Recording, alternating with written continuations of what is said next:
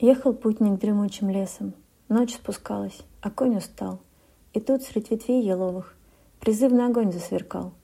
«Не ходи на огни лесные», — говорила когда-то мать. Но уж поздно было подумать и другие пути выбирать.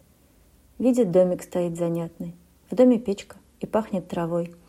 Кот свернулся клубком у крылечка. И почувствовал путник покой. Был тот путник воином сильным. Страх не его удел. Смело вошел он в сене. И вдруг совсем оробел. В доме сидит девица, краше на свете нет. Путник в глаза и глянул — и позабыл весь свет. Все в нем перевернулось. Осталась она одна. В тот же момент решил он, кто будет ему жена. Она же в ответ усмехнулась и задала вопрос. «А знаешь ли ты, мой милый, куда тебя черт занес? Я ведь лесная ведьма. Все мне подвластно здесь. Я не привыкла быть чьей-то. Ты будешь мой весь».